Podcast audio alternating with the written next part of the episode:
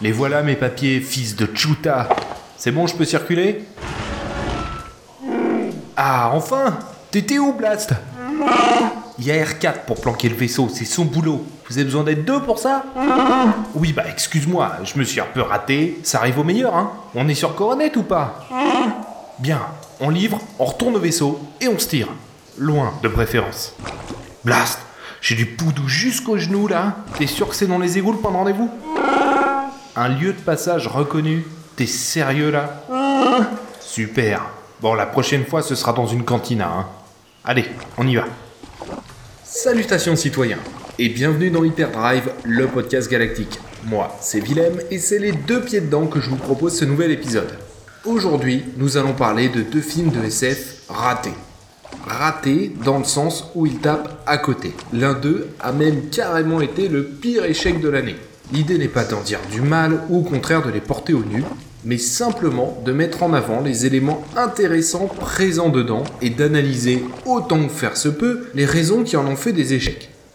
Voici donc Hyperdrive épisode 48, des films ratés à voir absolument. Ah, ça y est, mes bottes ont percé, chuta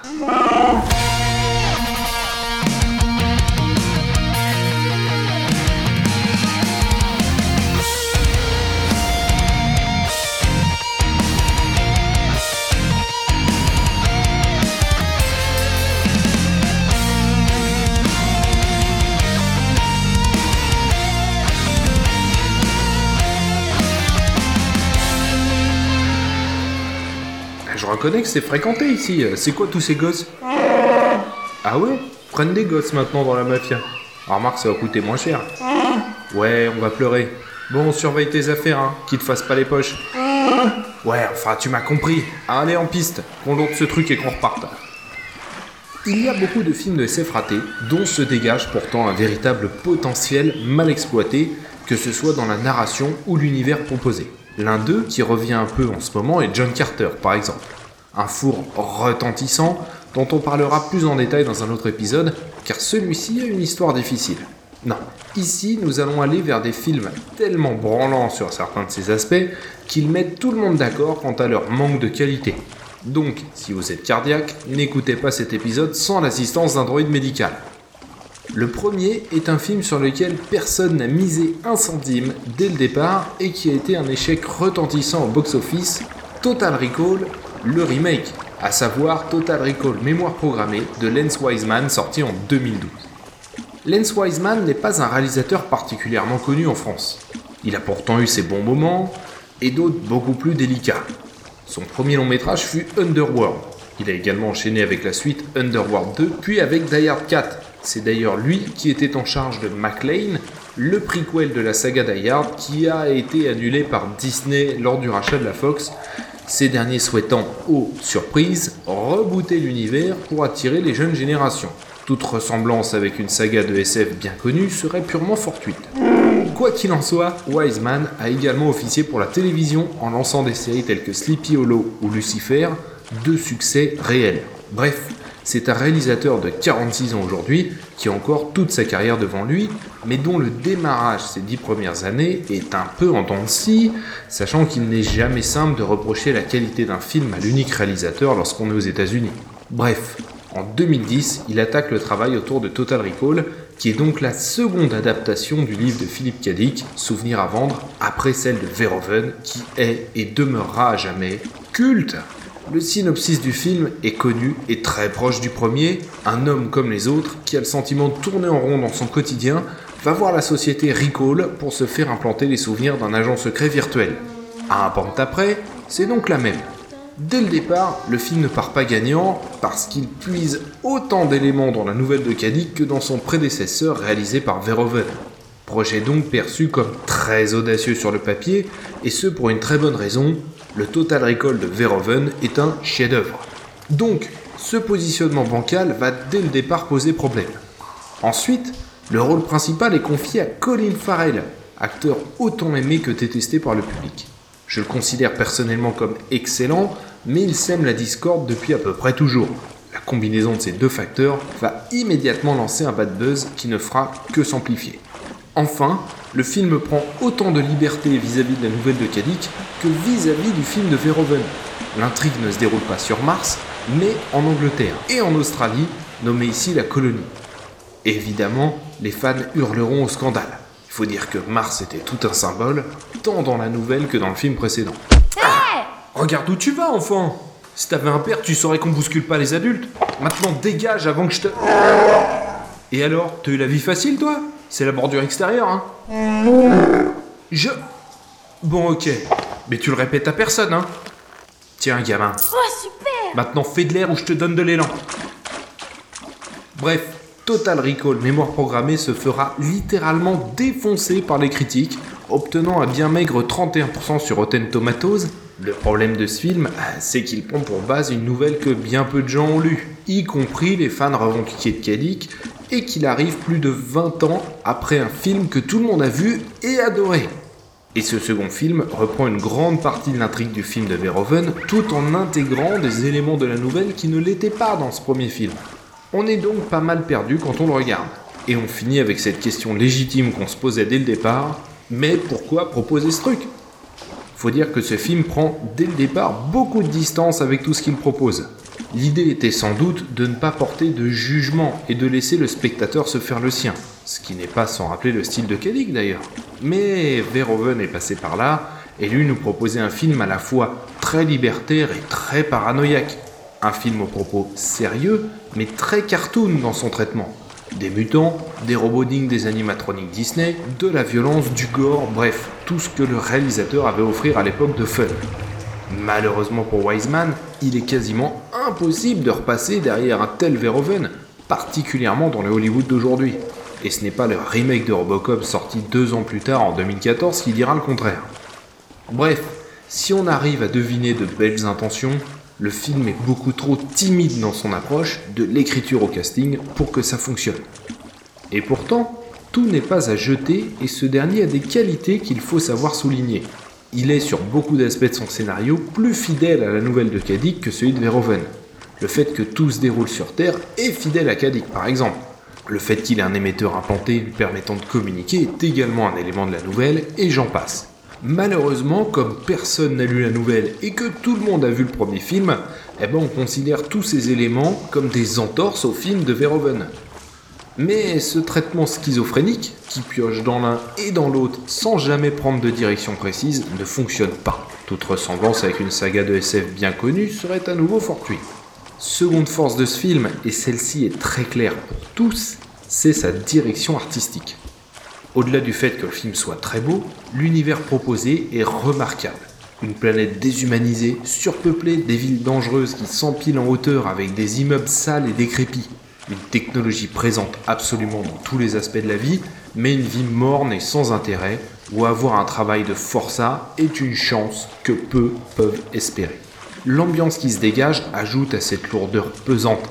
Il fait nuit une très grande partie du film, il pleut, le ciel est plombé, les surfaces sont sales, collantes, c'est une ville très inhospitalière où le protagoniste a comme métier de fabriquer les robots de sécurité qui asservissent la population d'un pays qui est au final bien peu démocratique. Les doubles lectures sont très nombreuses et l'ambiance qui s'en dégage est fidèle à l'imaginaire de Kedik tout en étant très immersive. Concernant la technologie présentée dans le film, il y a deux idées géniales par plan, ce dès le début. La station de travail qui tourne autour de l'ouvrier, le téléphone directement greffé dans la main de la personne, le matériel à disposition des forces de l'ordre, les robots, les ascenseurs, les véhicules, etc. C'est vraiment génial, super cohérent et donc très immersif. Recall Mémoire Programmée nous propose un univers très ambitieux, digne du meilleur de Deus Ex. Il y a eu un véritable travail d'effectuer à ce niveau et il faut le saluer. Je considère les acteurs comme assez convaincants, le casting fonctionne, y compris Brian Cranston, qui n'a plus rien à prouver de toute façon, en pleine hype Breaking Bad à l'époque. Malheureusement, ces acteurs et leurs personnages sont bien lisses comparés à un Schwarzenegger au sommet de son art et une Sharon Stone féline comme jamais, deux acteurs majeurs de l'époque et à l'impact considérable. Quoi qu'il en soit et malgré sa réputation, ce film a des qualités et il mérite qu'on y jette un œil. C'est un film raté, je le répète. Il tape complètement à côté et ne pouvait pas rivaliser avec son prédécesseur. Il aurait dû choisir son camp, le film de Verhoeven ou la nouvelle de Kedic. Et une fois ceci fait, il aurait dû le faire à fond. Mais quoi qu'il en soit, ce film était condamné avant même sa sortie. Recall n'a pas été un naufrage au box-office. Hein. Il a récolté 200 millions de dollars pour un budget de 125. Ce n'est donc pas une franche réussite, mais il a sans doute été amorti. Second film raté, mais qui propose lui aussi quelques belles fulgurances, dont un univers très intéressant, Mortal Engines de Christian Rivers, sorti en 2018. Et là, on ne joue pas dans la même cour, car il s'agit du plus gros four de l'année 2018 au cinéma. Ce film était pourtant très ambitieux. Lui aussi est une adaptation tirée de la série d'ouvrages de Philippe Rive dont le premier s'intitule Mécanique fatale. Le film était censé être réalisé par Peter Jackson qui au final n'en sera que le producteur.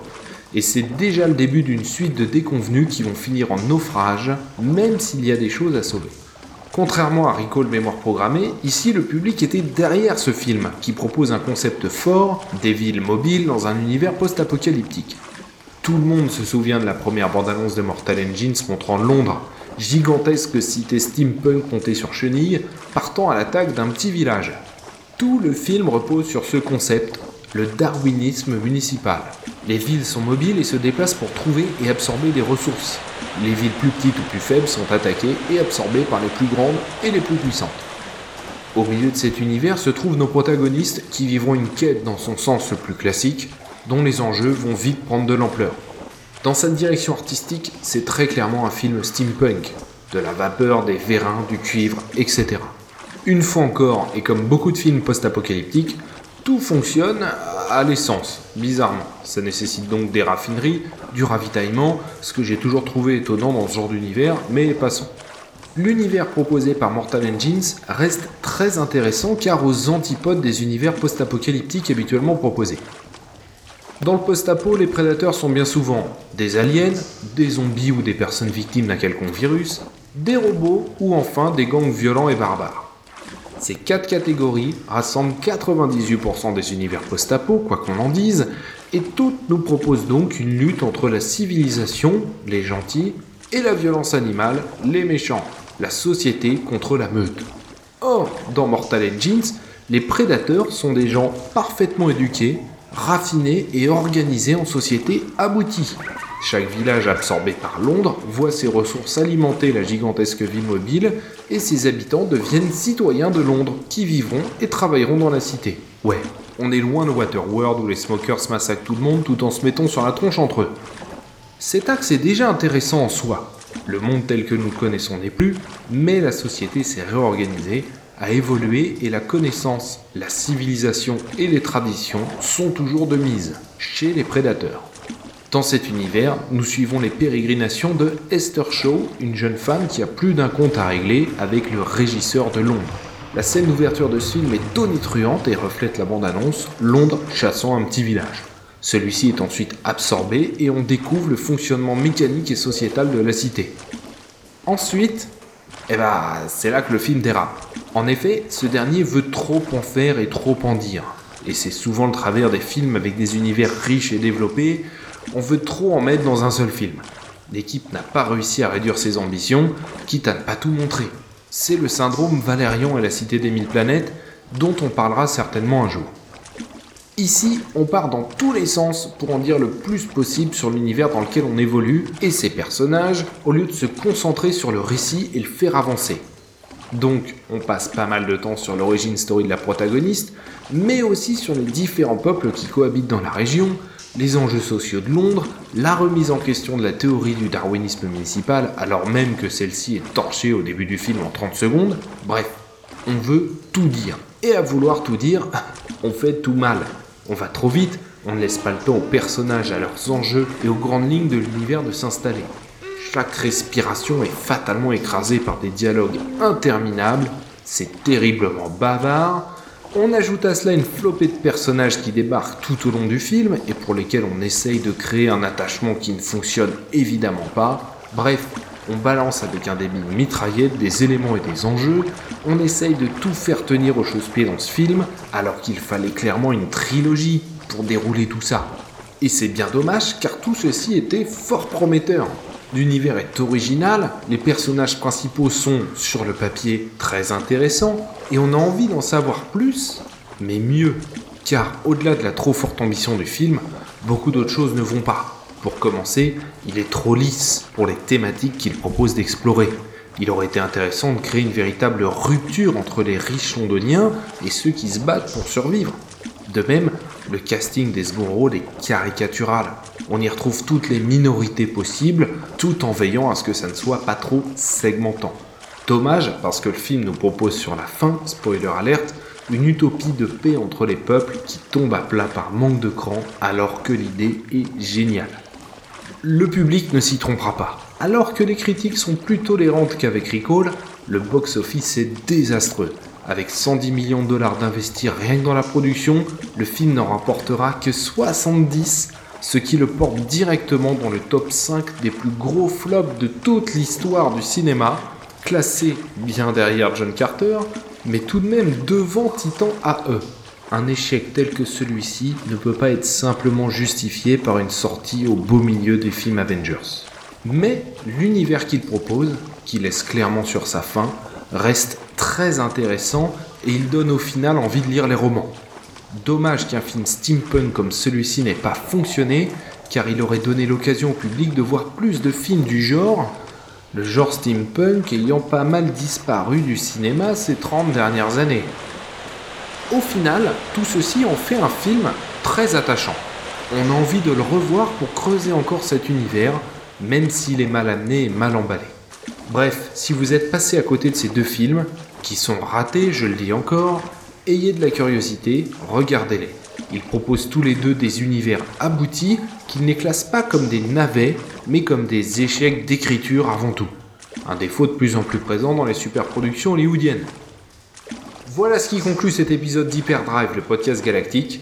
Merci pour votre téléchargement. Vous pourrez retrouver cet épisode et tous les autres sur hyperdrive.fr. N'hésitez pas à nous suivre sur Facebook et Twitter. Les Chroniques Galactiques feront leur grand retour le 31 octobre pour un épisode spécial Horror Show. Et l'épisode 50 arrive et nous allons faire une fac en répondant à toutes vos questions sur le podcast et sur Star Wars. Alors n'hésitez pas à nous contacter via les réseaux sociaux. Que la force soit avec vous. À très bientôt Bon, il est où ton gars, Trovarne, là? Je commence à fatiguer, quoi. Demandez à qui? Lui? Mais il a genre 7 ans. Ok. Salutations, petite euh, créature. On cherche Derpan. Tu sais où il est? Hmm, Laisse-moi réfléchir. Et il se casse. Super. Tiens, et lui là-bas, c'est... Eh ben voilà, il est là. Tirez-vous, les gosses. Ou je dis au Wookie qu'il peut vous manger. Ça va, on plaisante. Salutations, citoyens.